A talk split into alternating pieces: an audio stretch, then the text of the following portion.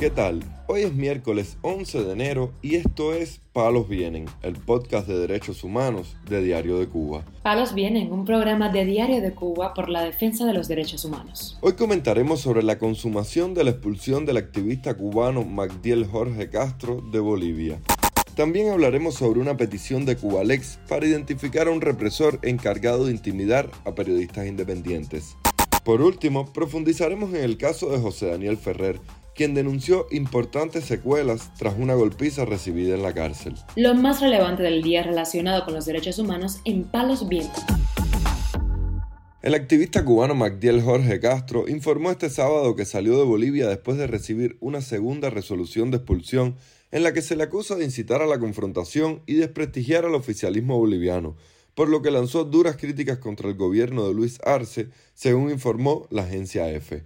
Castro publicó en Twitter la segunda resolución de expulsión emitida por la Dirección Nacional de Migración en su contra, además de un video en el que detalla las acciones y argumentos de las autoridades bolivianas en su caso.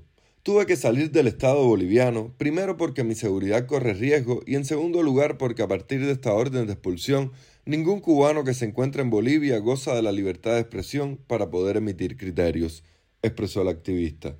El cubano recordó que recibió una primera orden de expulsión el pasado 19 de diciembre por una supuesta alteración del orden público en redes sociales y denunció que esa decisión estaba basada en un inciso inexistente en la ley migratoria boliviana, lo que fue expuesto en la apelación que presentó. El 22 de diciembre, las autoridades migratorias bolivianas le notificaron que la resolución había sido suspendida y que se eliminó todo registro de la misma pero el 29 de diciembre le llegó una segunda orden de expulsión basada en ocho tweets que publicó. Según Migración, en estas publicaciones incitó a la confrontación e hizo propaganda política de desprestigio contra el presidente Arce, el exmandatario Evo Morales y el gubernamental Movimiento al Socialismo.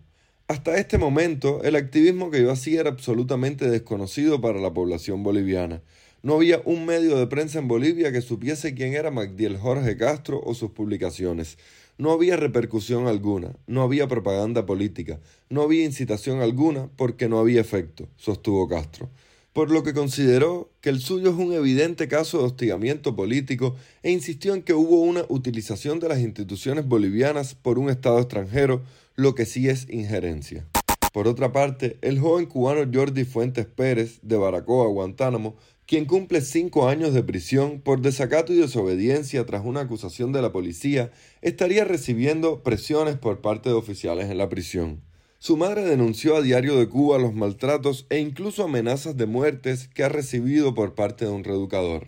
Yo me llamo Mireya Pérez Mato, vivo aquí en Maicí y tengo ocho meses de tener un hijo preso en Baracoa. Él se llama Jordi Fuente Pérez y ahora hace como siete o ocho días que un, un reeducador le dio unos golpes, los motivos no los, no conozco, entonces le dio con un batón, le fracturó un brazo y entonces ese hombre, yo como vivo aquí en Maicí, vivo muy lejos, eh, llamé a mi, a mi hermana Baracoa para que ella fuera, no la dejaron pasar, le dijeron que Jordi estaba bien. Entonces no lo quisieron, no lo quisieron llevar al hospital. Eh, mi hermana se fue de allí con, confiando con que ellos le dijeron que lo iban a a poner para que él hablara con ella. Se quedó esperando la llamada y no y él no la llamó porque ellos no lo dejaron.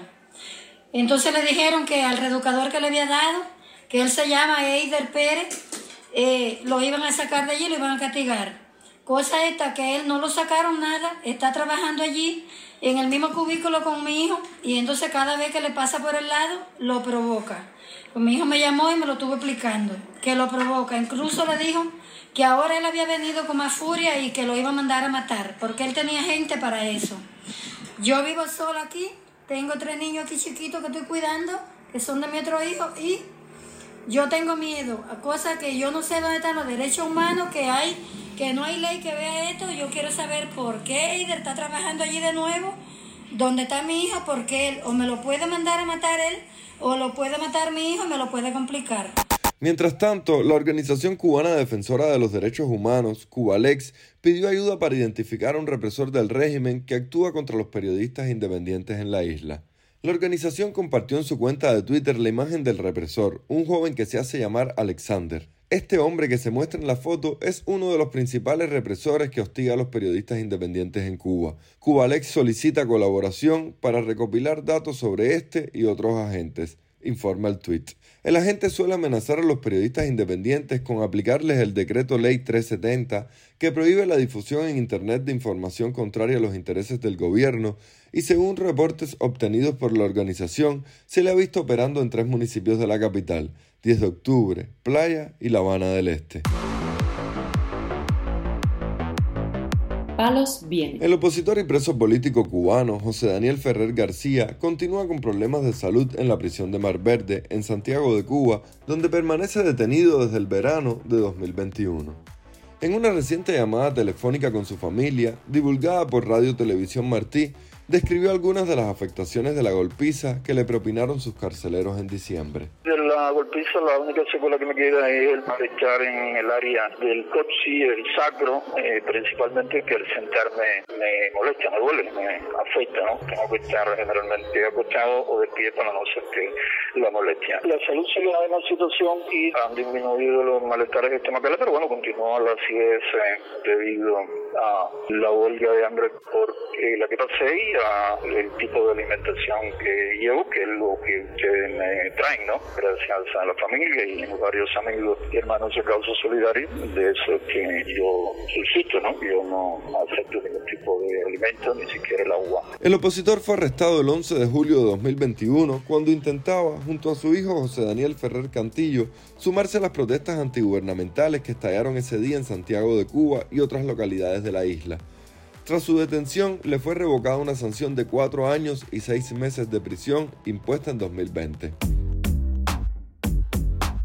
Palos Vienen, un podcast de derechos humanos de Diario de Cuba con la producción y conducción de Mario Luis Reyes. Muchas gracias por acompañarnos este miércoles en Palos Vienen, el podcast de derechos humanos de Diario de Cuba.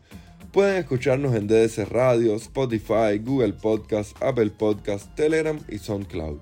Yo soy Mario Luis Reyes. Mañana regresamos con más información.